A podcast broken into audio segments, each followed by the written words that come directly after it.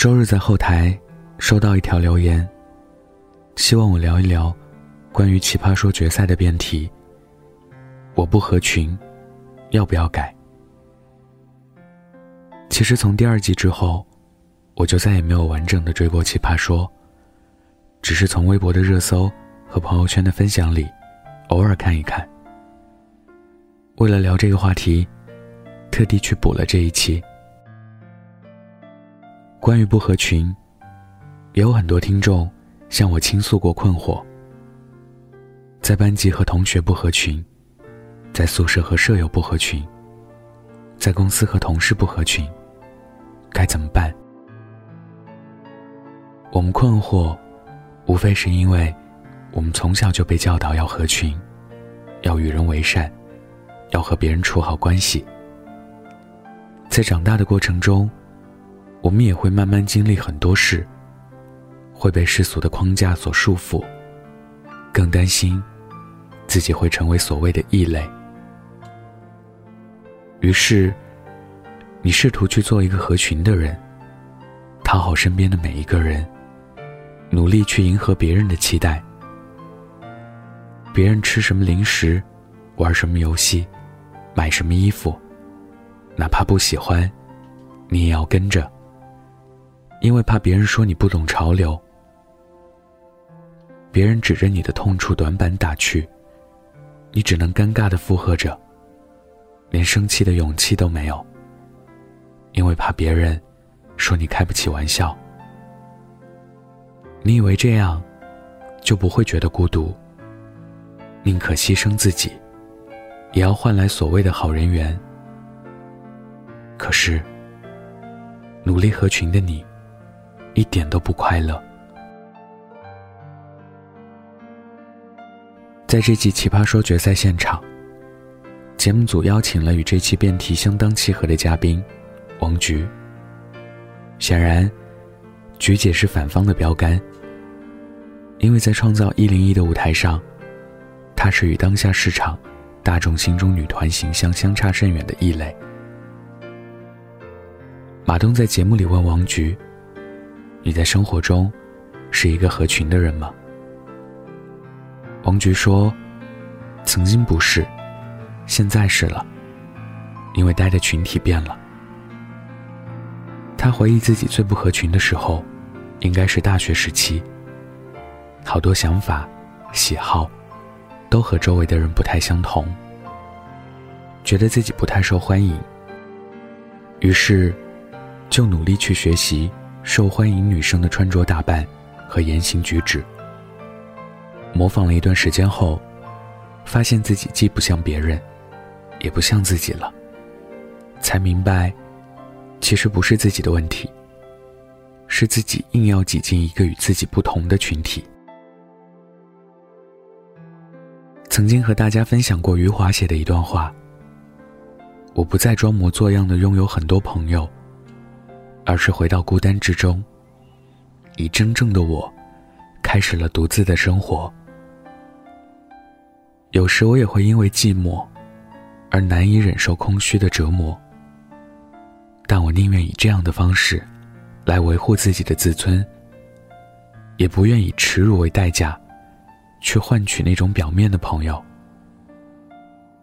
其实，不合群的你，真的很酷。仔细想想，我也是一个不合群的人。在父母亲戚天天催婚，身边的人都谈论结婚生子的时候，我只想着努力工作赚钱，环游世界，各种浪。我爸曾经和我说：“如果你三十岁不结婚，哪怕你再优秀，在亲戚眼中，你依然是个被取笑的对象。”我反问：“我优不优秀？为什么需要别人来定义？”今天，你为了堵住别人的嘴而结婚；明天，为了他们的流言蜚语生小孩；之后，又要攀比小孩读什么学校，成绩好不好？这是一个永无止境的过程。而你，除了在满足别人期待的时候，获得一些小小的虚荣感，什么也没得到，反而要为下一次的虚荣心付出更大的代价。我并不排斥结婚生子，我想要争取的，只是按自己的意愿去规划人生的自由。融入不了别人，并没有什么。不合群，也一点都不可怕。可怕的是你没有自己的想法，人云亦云，随波逐流。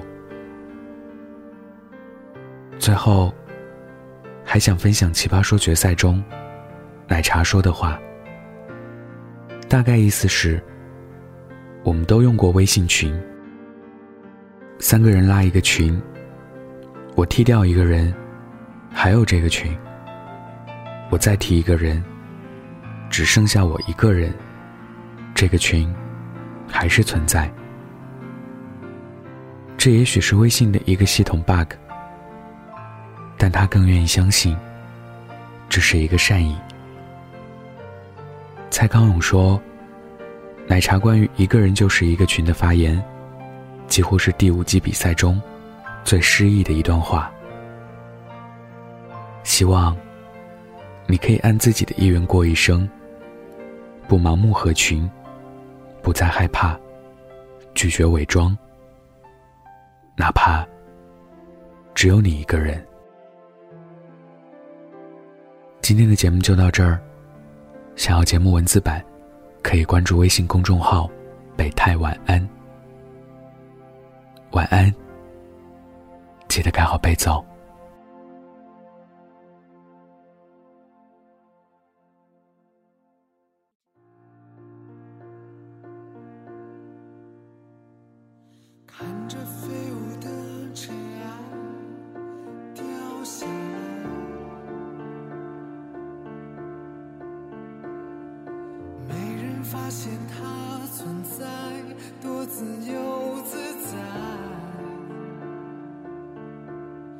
这世界都爱热热闹闹，容不下我百无聊赖。不应该一个人发呆，只有我守着。